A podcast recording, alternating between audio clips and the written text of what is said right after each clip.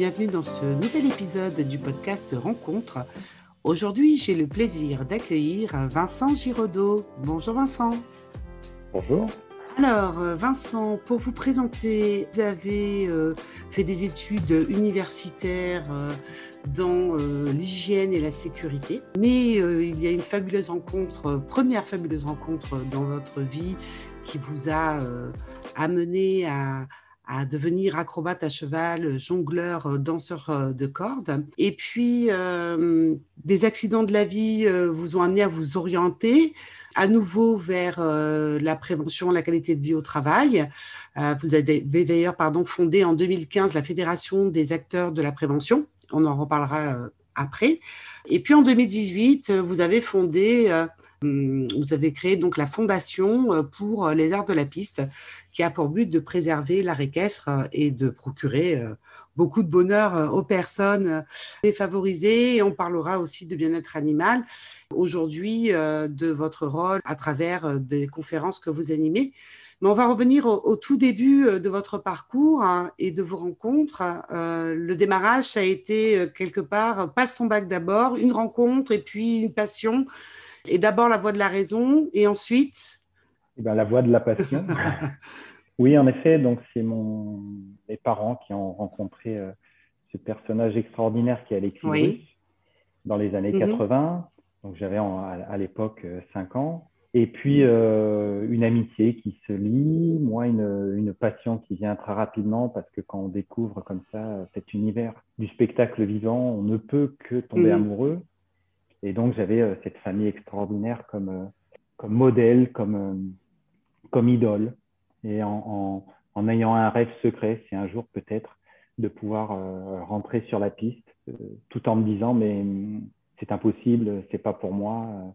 je suis trop éloigné de ce, ce milieu-là parce que c'est tellement extraordinaire. Oui, puis il y a des codes particuliers, puis c'est quelque chose, justement, c'est une famille, donc il y a des codes particuliers dans le cirque. Euh, c'est un milieu à part entière euh, avec euh, ses traditions. C'est peut-être pas facile au démarrage, mais ça fait rêver en tout cas.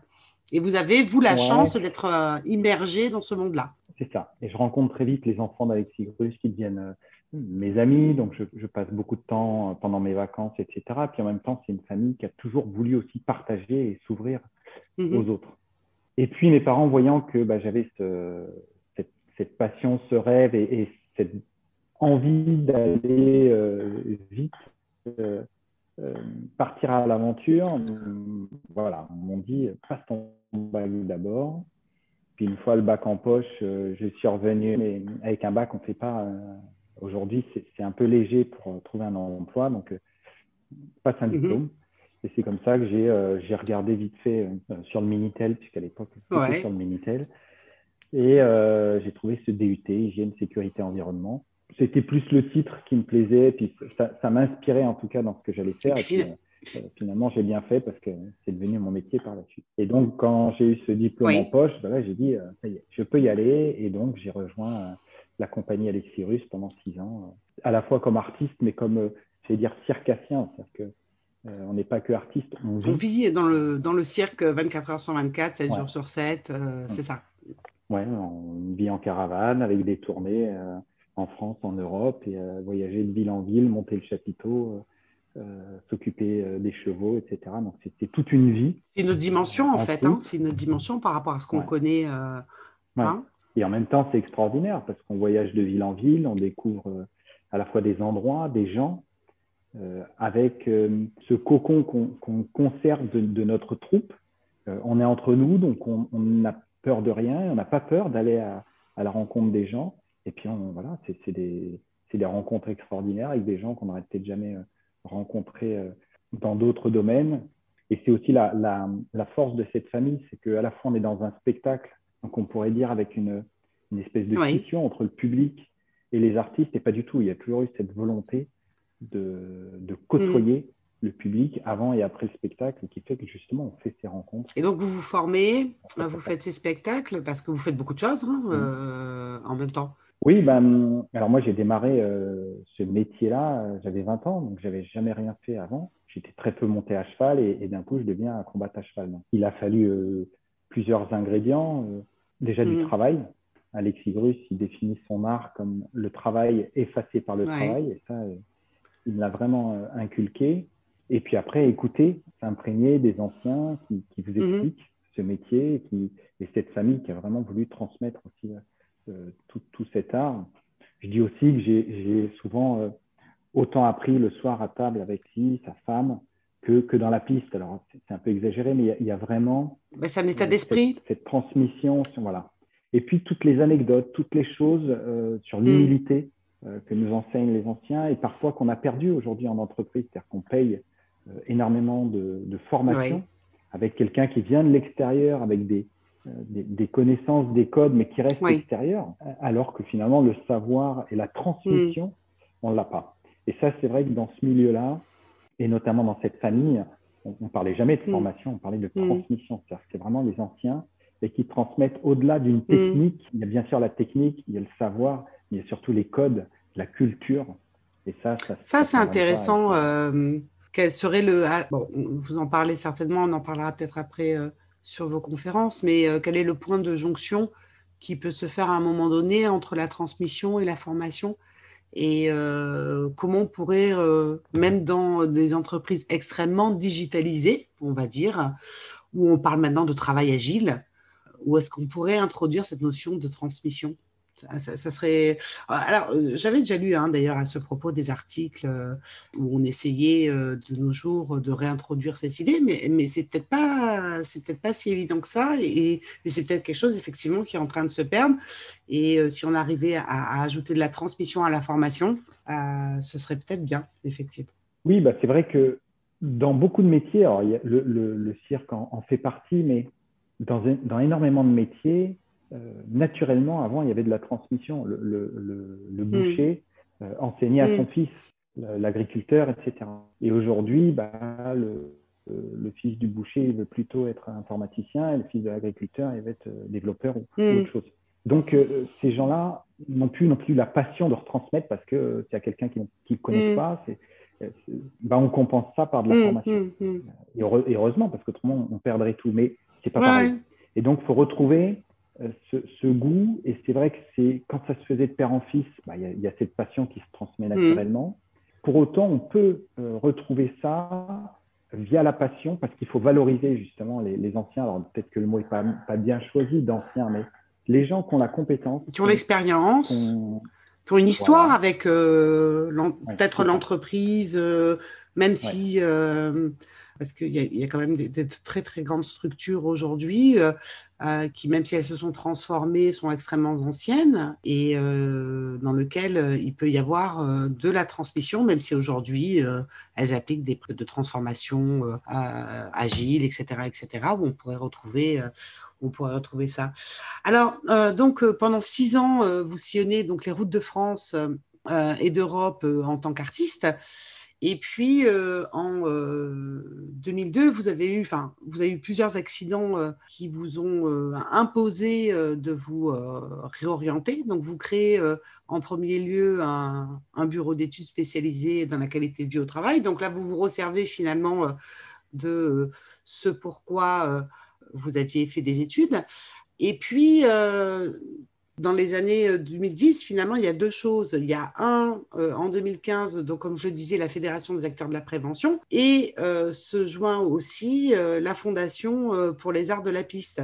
Et à un moment donné, il y a un point de rencontre entre ces deux à ce point de rencontre. On va en parler après. Est-ce que vous voulez bien nous parler donc de, euh, comment euh, vous avez cheminé jusqu'à ces deux créations? Alors, j'allais dire, c'est deux choses différentes qui sont créées un petit peu pour les mêmes raisons aussi. C'est justement de partager, de faire profiter, de, se bousculer. La Fédération des acteurs de la prévention, c'est un think tank. En fait, je me suis rendu compte que dans, nos métiers de la, la, qualité de vie au travail, de la santé-sécurité au travail, c'est quelque chose qui bouge mhm. énormément, qui évolue, parce que le travail mhm. évolue. Et euh, il y a des choses qui sont faites, mais qu'on pouvait être acteur de mhm. cela. Et qu'on avait la possibilité de travailler sur les textes qui vont, euh, les textes et les idées qui vont faire ce que seront nos métiers dans 5, 10, 15, 20 ans. Et donc, on a, on a créé euh, ce think tank pour faire justement bouger les lignes un petit peu, bousculer, et puis être acteur de ces changements. Alors c'est vrai que c'est énormément d'investissement. C'est un petit peu le, j'allais dire le, le, point commun avec la, la, fondation dont je parlerai mm. tout à l'heure. C'est que ce qui est compliqué, c'est de travailler dans, dans l'associatif parce que hum, c'est du bénévolat. Il faut embarquer des gens avec soi qui ont déjà un métier, une vie de famille, mm. etc. Et il euh, faut trouver bah, des, des, vecteurs de, de, motivation pour embarquer les gens là-dessus. Par contre, c'est génial parce qu'on, vu qu'il n'y a que la motivation qui, qui, fait avancer tout le monde, il n'y a que mm. l'envie forcément, on est sur des, choses où il y a une implication. Les gens qui sont impliqués, ils sont impliqués à mmh, et donc, c'est vraiment ouais, Et donc là, vous avez un, finalement, vous êtes euh, résolument euh, à chaque fois tourné euh, vers l'avenir. Qu'est-ce qui vous motive aussi en 2018 à monter cette fondation pour les arts de la piste? Et quel est le point de jonction avec la Fédération des acteurs de la prévention? Est-ce que vous, il y a des ponts? Il n'y en a pas forcément directement des mmh. ponts. Bah, c'est lié à, l'histoire. Mais la fondation, je me suis dit, voilà, il y, y a, plusieurs sujets. Il y a le fait que je ne veux pas que cet art équestre qui est, qui est, extraordinaire et qui est une, presque une spécificité française euh, mmh. disparaisse. Et puis on se rend compte que bah, notamment la, famille russe est une des seules familles encore à, travailler sur ces trois disciplines qui font l'art équestre. Et c'est une des seules familles au monde encore à, la pratiquer. Je me, je me dis, bah, faut pas que ça, ça disparaisse parce que c'est tout un pan de notre culture mm. qui, pourrait disparaître. Et au-delà de, de, lutter pour pas que ça disparaisse, c'est surtout bah, travailler à mieux le faire connaître. Et puis, euh, il y a une dimension aussi dans cette fondation sociétale, mm. c'est qu'on veut faire beaucoup plus profiter de ces spectacles aussi à des gens qui, n'y ont pas accès en, temps normal. Et donc l'objectif, voilà, avec les fonds qu'on récupère, c'est d'offrir des spectacles à des, enfants euh, défavorisés ou des personnes mmh. malades. Donc on a, on a plein de projets en mmh. cours. Et puis un, un, un volet euh, environnemental aussi, pour davantage travailler sur du développement durable au travers du, du, des spectacles itinérants, parce qu'aujourd'hui on, on, travaille beaucoup sur, des, sur les bâtiments, sur, sur tout ça, mais quand on a des spectacles qui sont encore itinérants, comment on peut euh, travailler sur cette notion-là? Et puis un volet euh, sur le bien-être animal, qui est un vrai sujet de société pour lequel, bah, plutôt que de se battre pour euh, défendre ou expliquer pourquoi bah, dans, dans, le spectacle équestre, le cheval est, est, bien considéré, je veux dire comme un artiste à part mhm. entière, moi, ce que je veux, c'est qu'on informe le public au sens large. Et je considère qu'une fois que les gens ont la bonne information, ils ont le savoir, ils sont capables de mhm. juger euh, en leur âme et conscience. Plutôt que d'aller se battre euh, dans des débats interminables entre euh, les pour, les contre, etc., il mhm.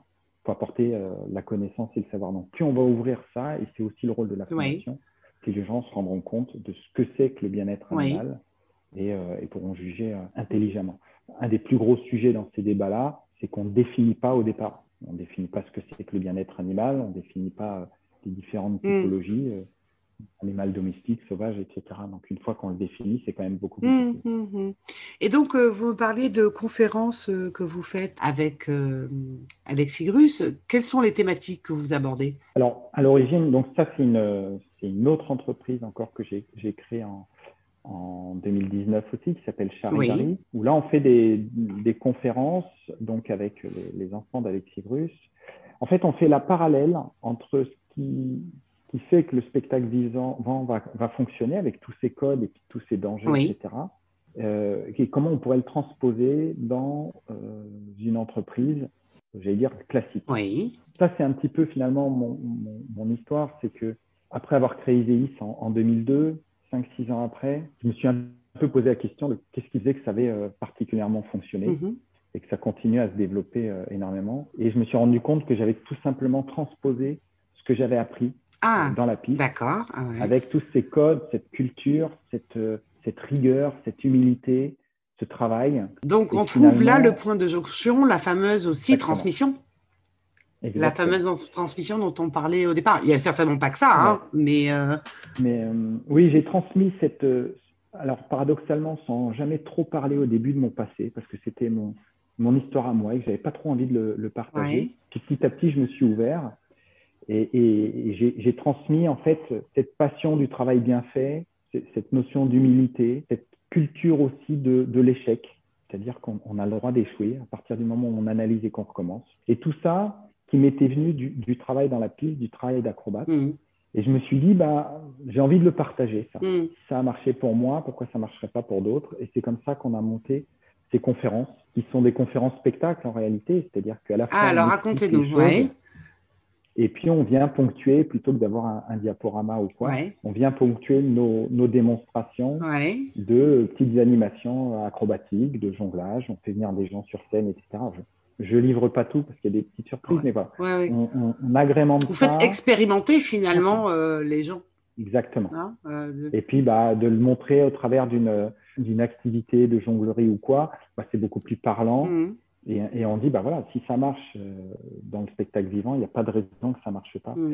euh, dans n'importe quelle entreprise. Donc après, on monte vraiment les conférences de toutes pièces par rapport aux objectifs mmh. que, veulent atteindre les, organisateurs. Donc ça, c'est un premier sujet. Et puis un deuxième sujet qui est les, ce qu'on appelle les expériences. Là, on emmène toute une entreprise dans le milieu du spectacle vivant. Donc, toute l'entreprise se déplace sous le chapiteau de la famille Grusse et on va, leur faire vivre au cours d'une journée complète mm. toute une expérience. Ils vont découvrir l'envers du décor, mm.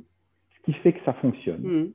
Et euh, s'en imprégner tout au long de la journée, on va faire en fait des, des bascules entre les salariés qui vont participer à quelques activités, voir les professionnels s'entraîner Mhm. faire des pyramides humaines, etc. Et tout au long de la journée, on transpose ça dans des réunions de travail. Mhm. Donc, on alterne euh, la découverte, le, brainstorming, la découverte, le brainstorming, jusqu'à atteindre des, des phases d'engagement et de se dire, bah, compte tenu de tout ce que j'ai appris aujourd'hui, mhm. Que j'ai découvert, je suis capable maintenant de le ah, transposer. Quels sont les plus jolis retours que vous avez quelque chose qui vous vient à l'esprit d'un salarié ou d'une entreprise euh, qui aurait peut-être voilà, mis quelque chose euh, en place euh, suite ben, Par exemple, on explique que je, souvent je leur dis voilà, dans un spectacle, vous venez, vous avez une heure et demie de spectacle, c'est magnifique, on a les yeux qui brillent, on en, dire, on en prend plein la vue, mmh. c'est magique. Et, mais on n'imagine pas ce qui se passe derrière le rideau avant et après le spectacle. Et on leur dit, bah, avant, le spectacle, les artistes discutent entre eux mm. pendant qu'ils s'échauffent. Et en réalité, on se jauge à ce moment-là. Mm-hmm. On est en train de voir dans quel état est notre partenaire. Est-ce qu'il est fatigué? Est-ce qu'il est énervé? Est-ce qu'il est stressé? Est-ce qu'il est détendu, voire trop détendu? Parce que dans, dans, quelques minutes, ma vie va être entre ses mains. Mm. Et j'ai besoin de savoir ça. Ah, ok, d'accord. Et on, on, se jauge naturellement, des fois on se parle, on a vraiment besoin de ça. Et puis, quand on rentre en piste, on met exactement l'énergie qu'il faut parce qu'on sait. Et puis en sortant, on débrief. Et ça, quand on explique ça, on dit voilà, quand on rentre en réunion, on fait pas ça. On rentre en réunion, on déroule ce qu'on avait à dire, on ressort. Et si on s'intéressait un petit peu plus à l'état dans lequel sont nos collègues, mm. ben, on n'adapterait pas forcément le contenu de la réunion, mais la manière de dire les choses. Et, ce qui ressort souvent quand on explique ça et qu'on le fait expérimenter, c'est les gens disent bah, maintenant, toutes nos réunions vont démarrer par un comment ça va, un tour de table, ah, pour savoir comment chaque personne se sent. Et c'est important. On va travailler pendant deux heures sur des sujets très importants, stratégiques, et on ne sait même pas avec qui on va. C'est ça. Et puis, je pense que il serait bien de pouvoir dire au travail aujourd'hui, bah aujourd'hui, je vais pas bien. Euh... Ouais. Et c'est important parce que celui qui adore blaguer tout le temps, eh ben on sait qu'aujourd'hui, il ne faut pas lui faire de blagues. Voilà. et puis qu'il va peut-être, euh, il va falloir peut-être être un peu plus prévenant euh, parce qu'il traverse une période difficile, parce que, etc., etc. Et je pense que ça ne doit pas être euh, tabou, ça doit pouvoir être dit. peu importe son poste, etc. On a le droit de ne pas aller bien. Et je pense que, voilà, je vous parlais hors antenne de, de cet épisode euh, entreprise et cancer, euh, voilà, je pense que c'est important euh, qu'il y ait cette délicatesse-là. Oui. Et que cette délicatesse-là, on ne peut l'avoir que si on a pris justement le, le pouls de la personne avant et, savoir, ne serait-ce que lui avoir posé la question, de savoir comment vas-tu. Alors, il faut poser la question et surtout écouter la réponse. C'est ça. on ne soit pas dans le comment ça va, ouais, ça va. Parce que c'est un peu souvent comme ça en ce moment. Voilà. Et en fait, on n'est pas obligé de s'étaler sur pourquoi ça va pas. Le, fait, la manière de dire, euh, même des fois la manière de dire ça va, on comprend qu'en fait ça va pas, mmh. mais que la personne n'a pas envie d'en dire plus, mais qu'on sait que ça va moins bien qu'hier. Mmh. Et, et, on a cette chance, euh, je l'explique aussi parce que là je vous ai parlé des artistes, mmh. mais on fait la même chose avec les chevaux. Ah, voilà, Puisque notre vie va dépendre du cheval. Sur, quand vous faites de l'acrobatie à cheval, euh, vous, avez, vous, avez, besoin de sentir dans quel état sont vos partenaires. Mm. Euh, est-ce qu'ils sont pareils, stressés, fatigués, etc. Et nous, bah, ça va être des caresses, ça va être les prendre dans les bras, ça va être... on a besoin de ressentir ça. Mm.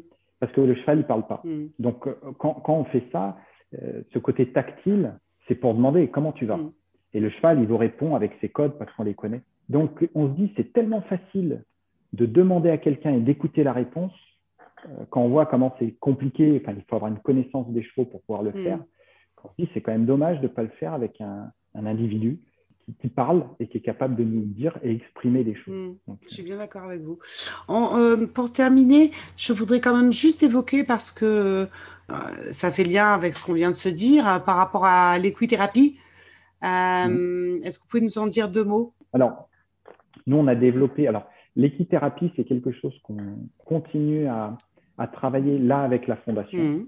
Donc, avec des, notamment des, on cherche des associations qui, accompagne les enfants autistes parce qu'on sait que c'est un, un, vrai euh, euh, vecteur, le cheval, mhm. pour, euh, pour accompagner les, les, les personnes atteintes de, de, différents handicaps, mais notamment l'autisme. Et puis, on, là, avec Charivari, on est en train de développer l'accompagnement, alors là, plus pour les entreprises, notamment les managers, qu'on appelle le management. Mhm. On parle beaucoup en ce moment d'équi-coaching. Nous, on parle de management. En fait, le, le terme est, est, volontairement choisi puisque le management, vient du terme en fait management, c'est-à-dire le fait de faire aller des chevaux dans un manège. Ah. Et en fait, c'est les Anglais qui nous ont pris ce mot. D'accord. Alors au départ les Italiens, puis les Anglais qui l'ont volé aux Italiens. Ah, Et nous, on reprend le management. Et vous voyez que le management, ça vient du cheval en fait. Ah, bah, Et donc on se sert, au même titre que le coaching vient du cocher, amener une personne d'un endroit à un autre. Génial, d'accord. Tout revient au cheval. Et en fait, euh, euh, bah, on se sert, nous, de, de, l'expertise, de l'expérience de la famille Grusse avec ses 50 chevaux mm. pour, pareil, bah, faire ressortir à la fois euh, les, les, compétences d'une personne, tout ce qu'il a en lui et qui, n'aurait pas forcément, euh, dont il n'aurait pas forcément conscience. Et le cheval est un formidable miroir pour ça. Et on montre en fait que tout ce qu'on est capable de faire avec un cheval, sauf qu'en termes de management, tous les codes que vous avez, vous devez les, les, multiplier par 100, 200 pour que ça fonctionne avec le cheval, parce qu'à nouveau, on n'a pas la parole. On n'a pas la que des codes. Mm-hmm. Et il faut arriver à, à, décoder, mais on obtient des choses extraordinaires. La, définition la plus, la plus adaptée, c'est à nouveau, euh, c'est une citation à nouveau d'Alexis Bruce. Il dit Dans mon écurie, j'ai 50 étalons mm-hmm. Et j'ai 50 méthodes d'enseignement différentes. D'accord. Du coup, j'ai 50 élèves premiers de leur classe. Mm. Et c'est ça le management, c'est adapter chaque, chaque méthode, chaque, chaque chose qu'on a appris. Donc vraiment, la rencontre avec Alexis Grus a été vraiment fondamentale euh, finalement pour vous et c'est quelqu'un qui vous accompagne sur euh, beaucoup de choses. Oui, oui, ça reste un, un lien enfin, avec toute sa famille qui est, qui est, permanent. Ça fait 40 ans que ça dure et ça continue. Euh, quotidiennement. C'est une très très belle histoire en tout cas. Alors, je vais vous poser la, la question que je pose à l'ensemble de mes invités sur le podcast Rencontre. Et si euh, vous pouviez dîner, passer un moment avec la personne de votre choix, du passé, du présent, réel ou fictive, si toutes les rencontres étaient possibles, avec qui choisiriez-vous de passer ce dîner? Ce serait avec Jean-Paul Belmondo. euh, bon, Alors, racontez-nous c'est déjà un personnage qui laisse euh, personne indifférent par, euh, par sa carrière, par euh, ce qu'il représente. Puis, même quand il parle pas, il a des yeux qui, qui, pétillent, il a des, yeux d'enfant encore.